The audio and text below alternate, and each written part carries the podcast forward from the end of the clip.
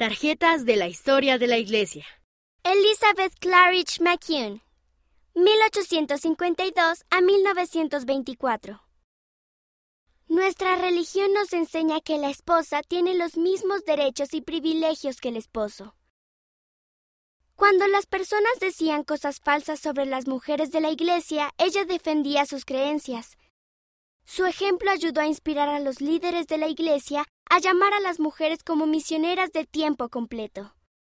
Se trasladó de Inglaterra a Nueva York, Estados Unidos, y dio clases de historia familiar. Sirvió en una misión con su esposo e hijos en Perú. Irini Terito Huanga. 1828 a 1905. Solamente la devoción pura a mi fe me ha hecho llegar hasta aquí. Fue jefe maorí en Nueva Zelanda.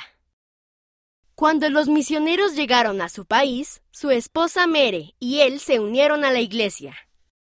Fue a Utah para hacer la obra del templo por su pueblo. Regresó a Nueva Zelanda como misionero. Allí llevó a cabo la obra de historia familiar y enseñó el Evangelio.